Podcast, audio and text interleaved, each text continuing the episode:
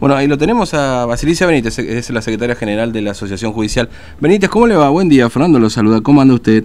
¿Qué tal, Fernando? Bien, bien. Bueno, me alegro. Bueno, efectivamente eh, se enteraron de esta este, eh, intimación, digamos, jubilación de, a través de la resolución 35 para jubilarse en aquellos agentes que cumplan con edad y, y por supuesto los aportes correspondientes ahí en el Poder Judicial. Sí, nosotros en realidad ya sabíamos, porque es una ley que salió por legislatura modificando el estatuto del empleado público. Eh, y lo que no se modifica en la ley de jubilación, lo que se, modifica es eh, que ya no es opcional, sino es obligatoria eh, la jubilación a los 60 años para las mujeres, a los 65 para los varones que eh, se hace progresivo y en el 2024 ya es 65, mm. ¿sí? No sé si me entiende. este año creo que es 63, 64 y 65 porque en realidad eh, el gremio había hecho, se había manifestado en contra cuando modificaron la edad, porque nosotros sostenemos que la edad jubilatoria debería ser antes y no después. Sí, sí. Sí, que, que fue que fue una años de aporte, muchísimos años de servicio mm. y en realidad la, la, jubilación está establecida como para que eh, haya un periodo de la vida del trabajador eh, que pueda que pueda eh, pasarla sin tener que trabajar. Claro, claro. Entonces, para nosotros, en real, nosotros tenemos en realidad que debería, deberíamos jubilarnos antes, no después. Mm. Claro, lo que pasa es que para el sistema previsional esa idea no le gusta demasiado, digamos, ¿no? Porque justamente lo que se pretende es tirar la cantidad de tiempo de aporte porque el sistema, bueno, eh, es deficitario. Con eso nosotros no estamos de acuerdo. Por, por lo tanto, el hecho de que se haga obligatorio, se haga obligatorio, eh, afectaría a algunos compañeros, muy pocos, que no quieran jubilarse. Mm. Eh, en el ámbito del Poder Judicial, eh, nosotros que estamos al frente del gremio, que sabemos que la mayoría sí que no vemos la hora de jubilarnos. Ah, bueno, pero ah, claro, hay, hay, hay... un trabajo estresante porque ocurre, hay gente que tiene muchísimo más de 30 años de aporte, 37, algunos se jubilan con 40 años de aporte simplemente porque no les da la edad. Esa es la historia entre el Poder Judicial. Y también es una ventaja porque el gremio siempre peleó para que todos, todo el, sueldo esté mm. como en blanco, como quien se dice. Nosotros no tenemos ningún ítem en negro, o sea que no se tiene en cuenta absolutamente todos los ingresos al momento de jubilar. Claro, eso le iba a preguntar porque eso es determinante también para continuar este, dentro o, ser un activo y no intentar jubilarse. Ha pasado, no pasa en otros rubros, educación, etcétera, que, que hay una diferencia notable entre lo que recibe como jubilado justamente por estos sistemas no remunerativos que le llaman, ¿no?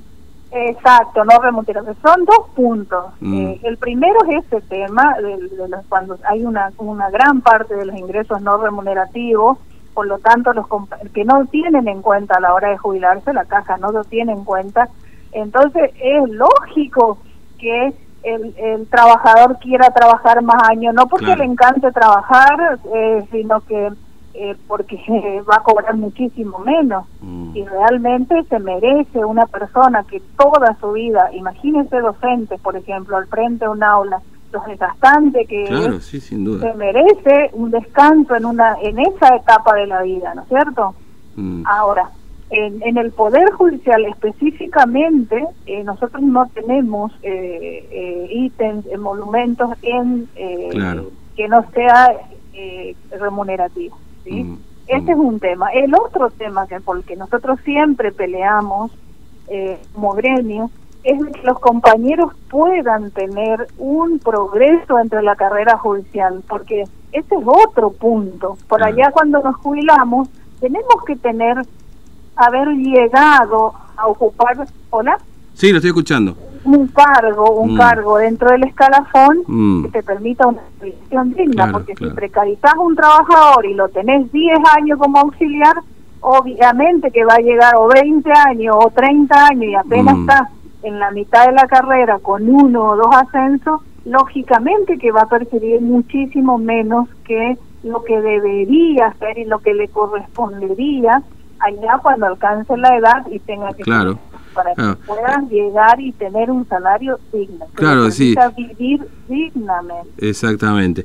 Ahora, este, eso no incluye, esto no incluye a los jueces, por ejemplo, no jueces o magistrados, esto no lo incluye, eh, solamente para la Tengo entendido que no, mm. tengo entendido que no, porque el estatuto del empleado público que no le Claro, sí, sí, sí, no, es un, lo suponía, pero bueno, siempre es bueno preguntar antes de suponer, digamos, ¿no? Este, ahora, eh, ya estamos casi entrando a marzo, ¿no? Marzo siempre suele ser el mes que que sea, hay, algún anuncio siempre salarial por parte del gobierno provincial.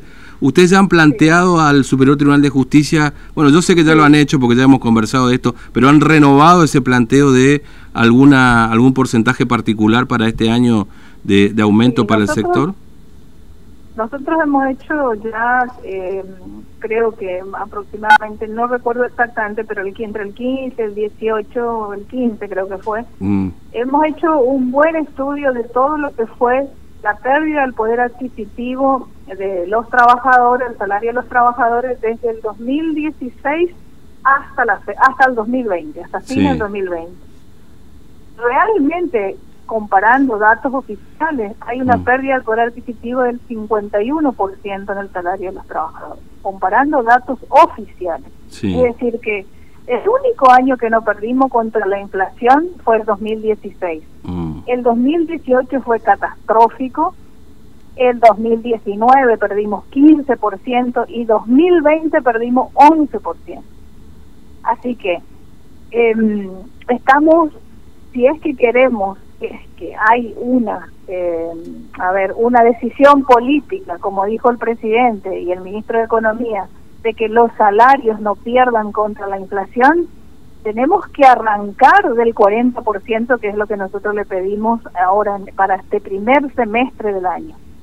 Porque tenemos el 11% el año pasado y el 29% proyectado, que la verdad que es eh, muy... Eh, eh, en el mejor de los casos sería 29% la inflación. ¿no?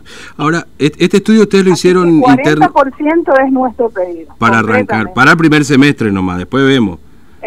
sí, después vemos cómo va la inflación del año. Claro. ¿Este, este estudio lo hicieron ustedes en el gremio? Este, ¿dónde, ¿Dónde surge, digamos, este, este, este estudio?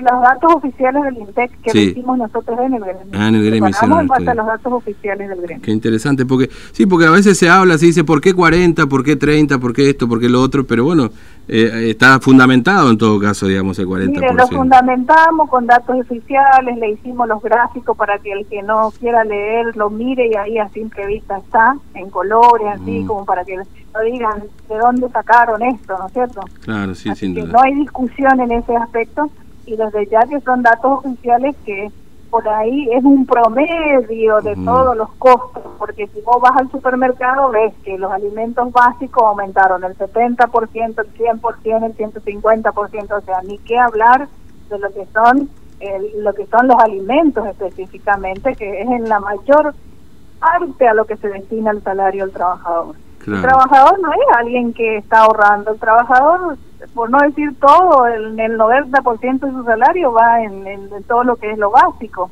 alimento, mm. vestimenta. Sí. De hecho, de hecho el que menos cobra, de hecho el que menos cobra siempre destina mayor porcentaje de su salario a los alimentos, a lo más básico, digamos, ¿no? Porque totalmente, eso eso eso está comprobado, eso no es eso es una teoría económica. está dentro de lo que es la teoría económica, todo lo, lo que es salario está destinado en su mayoría eh, al consumo de, la, de, los elementos básicos. Mm. Es así, no hay discusión ahí, mm. ni, ni en la práctica ni en la teoría no, hay discusión. Mm. Entonces, eh, si hoy nosotros planteamos que hay casi la mitad de los trabajadores oficiales que no llegan a la canasta básica de alimentos, eh, necesitamos una recomposición urgente y una recomposición eh, real, digamos, ¿no? Porque... Real, ahí está, real, una recomposición real, que, mm. que vos puedas hacer frente a esos elementos básicos. Hablamos de eso, no estamos hablando de otra cosa, y que es innegable, y que es innegable. Mm. Bueno, Benítez, gracias por su tiempo, muy amable, gracias por, con, por no, este por favor, gracias a ustedes. Hasta luego, un abrazo. Bueno, Basilicia Benítez, secretaria general de, eh, Asociación Judicial, los trabajadores judiciales.